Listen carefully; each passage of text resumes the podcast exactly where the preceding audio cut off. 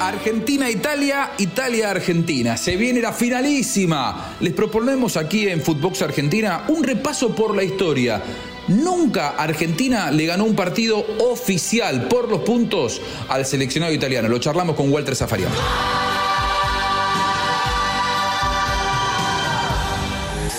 Buscalia presenta Footbox Argentina, un podcast exclusivo de Footbox.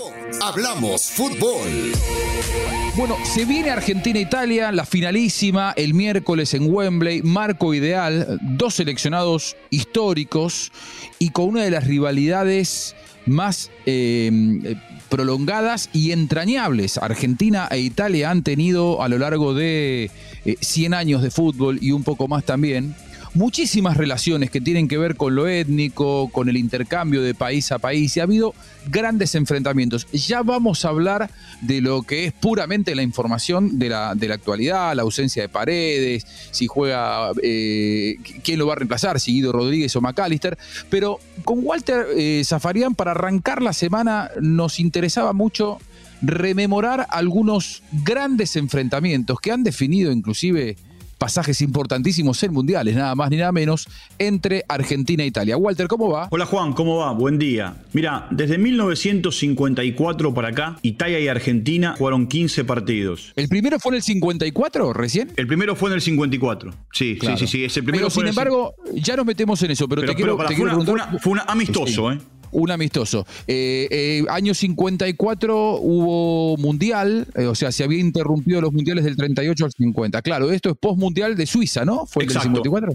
Exacto, post-mundial de Suiza. A ver, decimos, el primer enfrentamiento amistoso fue en 1954. Sin embargo, la relación de futbolística entre Argentina e Italia va mucho más allá y habría que remontarse inclusive a principios del siglo XX, cuando muchos eh, jugadores argentinos, algunos de ellos hijos de inmigrantes que vivían en Argentina, terminaron representando a Italia en distintos mundiales. El famoso Monti. ¿no? Claro, eh, Monti, por ejemplo, creo que fue el primero de ellos, jugador de San Lorenzo Almagro. Monti, y después, bueno, después, por supuesto, tenés que ir, bueno, Antonio Valentín Angelillo, y, te vas a encontrar más, más para acá con Mauro Camoranesi, y hay un montón de jugadores que, por supuesto, consiguieron la nacionalidad eh, italiana y, representaron a Italia. El Mudo Vázquez también, ¿no? El Mudo Vázquez que en un momento jugó para Italia y, después dejó el seleccionado, o mejor dicho, el tema de, porque fue un amistoso, eh, entonces pudo hasta jugar por el seleccionado argentino.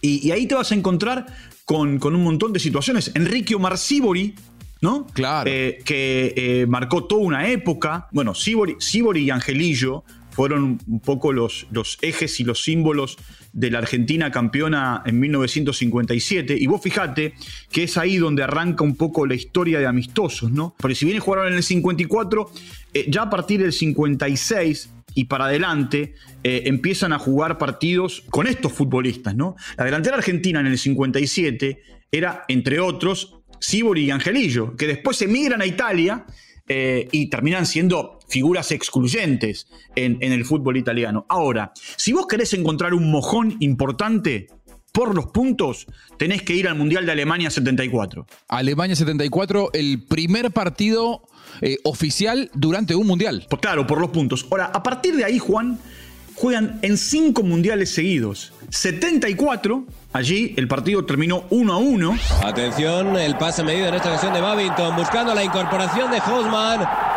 Y el tanto de Argentina, minuto 20 de esta primera parte de ese dorsal número 11, Hausmann. En el 78, el día del gol de Roberto Bétega en la cancha de River. Que lo manda a eh, Argentina a jugar a Rosario. Es decir, Argentina por esa derrota no es primero en su grupo, aunque después termina siendo campeón del mundo. Va a jugar a Rosario y a partir de allí viene eh, la victoria con Polonia, el empate con Brasil y la goleada que lo clasifica a la final 6 a 0 ante Perú. Después, se enfrentan en el famoso triangular en el año 82. Estaban Argentina, Brasil e Italia. Otra derrota para Argentina. Claro 2 a 1, el día del gol de Pasarela, de tiro libre. Se va a pegar Daniel Pasarela, corre Pasarela, tiro al arco, ¡gol! Argentino Pasarela Daniel Pasarela encontró el hueco que necesitaba y mandó la pelota entre la barrera y el palo izquierdo para descontar para Argentina. Nos quedan todavía siete minutos para intentar la hazaña. Claro, o sea, hasta aquí vamos, tres enfrentamientos, 74, 78, 82, dos victorias de Italia y un empate, el primero el del 74. Después nos encontramos en el tremendo partido de México en el 86, que fue el partido de- del gol de Maradona, el famoso, como dicen los jugadores, movimiento de bailarín de Diego. Argentina y la pelota.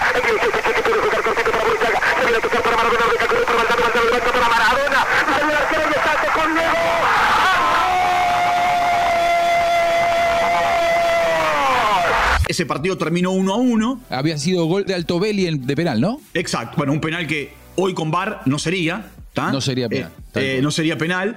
Eh, Altobelli pone el partido 1 a 0, lo empata Maradona. Pasan los dos. Dos empates y dos derrotas hasta ahora para Argentina. Y después llega el famoso partido del 90 en Nápoles, el día en el que los napolitanos hinchaban por la Argentina, por Maradona. El partido termina empatado, el día del gol de Canigia tras el centro de Olarticochea y la definición por penales. sta preparando adesso al tiro, il portiere argentino nervosissimo, ecco la rincorsa, siamo fuori. Siamo fuori dalla Coppa, un giorno tristissimo. È finita ragazzi. Estos son cinco partidos consecutivos en mundiales. Sol, y, y vos me hablaste de 15 en el historial. Claro. ¿Los otros 10 partidos son en amistosos? Todos amistosos. Después del 90, recién vamos a encontrar un partido amistoso 2 a 1 en los tiempos de, de Marcelo Bielsa, donde la 2 Argentina. a 1 gana- gana Argentina. 2 a 1 gana Argentina en Italia. Aparece el Kili González. Busca la pared con Aymar. Otra vez para el Kili. Crespo Valaria también Solín. Va Crespo. ¡Gol! ¡Gol de la Argentina! Tres minutos. Hernán Crespo. Había tenido dos en el primer tiempo. En la tercera no falló. Después vuelve a ganar 2 a 1 en 2013, famoso partido por el Papa. Lo dirigía Sabela. El día Exacto. que plantan eh, en el Olímpico de Roma, plantan El Olivo. el olivo. Ahí está. El Olivo, ese día Buffon y Messi hacen la conferencia de prensa post encuentro con el Papa. Bueno, allí Sabela decide darle a, a Barcelona a Messi, porque estaba medio, medio tocado, y Barcelona, que por entonces dirigía a Martino, tenía que jugar un partido de Champions, entonces se lo devuelve, y ese, día Sabela dice, para mí es un gran desafío jugar este partido porque es la primera vez que voy a jugar sin Messi. Y Argentina termina, Argentina termina ganando en el Estadio Olímpico de Roma en pleno ferroagosto con muy poco público en el estadio. Va la Mela. La Mela tiene que terminar en gol. A ver, Pipita. Tiene que terminar en gol. El Pipita. ¡Golazo! ¡Gol! ¡De Argentina! Apareció el Pipita Higuaín luego del error. Bien por la Mela, ¿eh? Le rompió el arco el Pipita Higuaín para que lo vayan conociendo en Italia. ¿Eh? La gente del Napoli. Gana Argentina 1 a 0.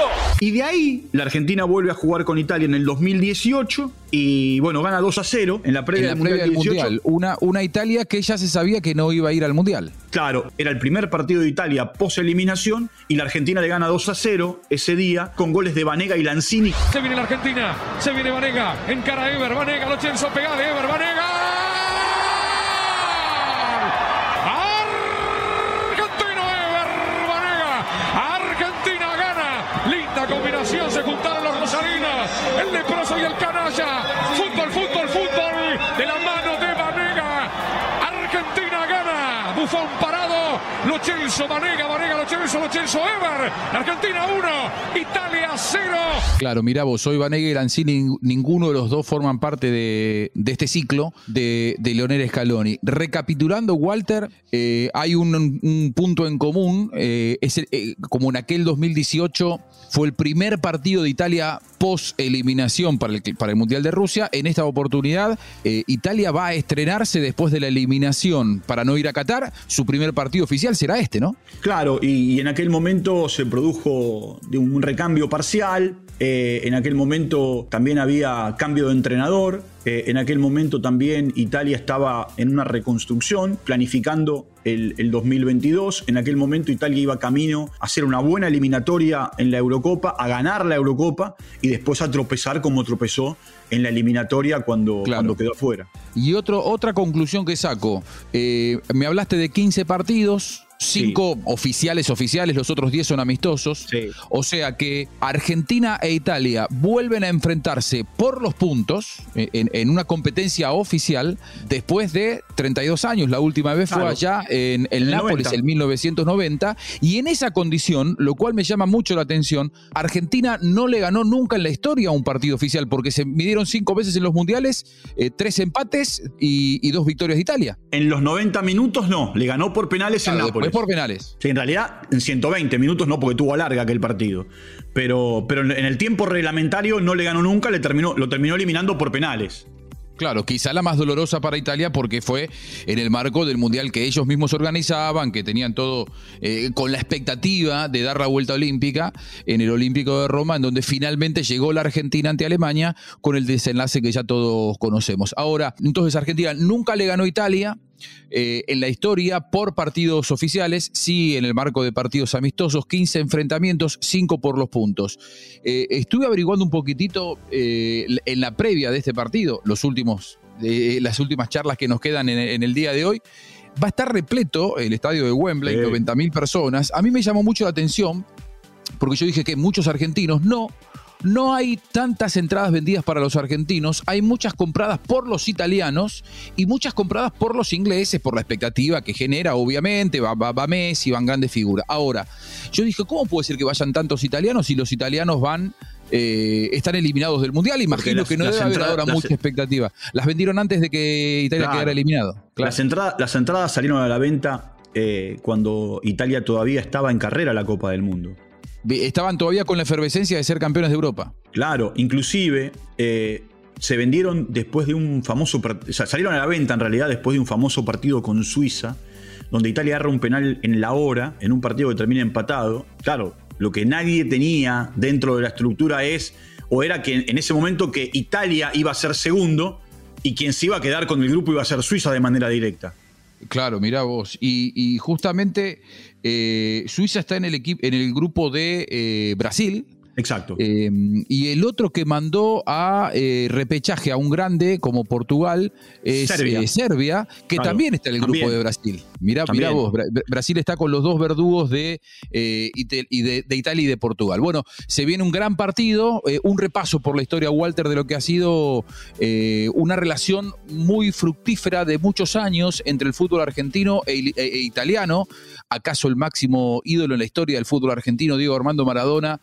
Hizo una carrera grande en el fútbol italiano, en el calcio, y bueno, se verán las caras el próximo miércoles para definir la primera edición de la finalísima, un torneo que tiene, o una copa que tiene garantizadas eh, cinco enfrentamientos, ¿no? Los próximos, estos campeones, más los próximos cuatro, van a estar midiéndose en estadio neutral eh, por esta buena relación que hay entre UEFA y Colmebolo y por hoy, Walter. Sí, y es una buena iniciativa, ¿no? Para también, eh, bueno, promover jugadores. Vos preguntabas Paredes, y Paredes tiene algo, para, para una línea de la actualidad. Paredes tiene una particularidad, no está convocado, pero sí quiso estar con el grupo. Sí, sí, sí, sí, estuvo, estuvo con ellos, casi no se entrenó, recién en los últimos días empezó a moverse un poco más, pero bueno, está recientemente operado y es un jugador, lo vamos a hablar el miércoles, eh, así que tal cual, Walter, hasta aquí llegamos entonces con eh, Footbox Argentina, arrancando la semana, ¿tenés un resultado para el miércoles? ¿Alguno que se te ocurra? A ver, a mí me da la sensación que hoy la Argentina es más que Italia, porque es una Italia emparchada, sin, es más, sin sus figuras.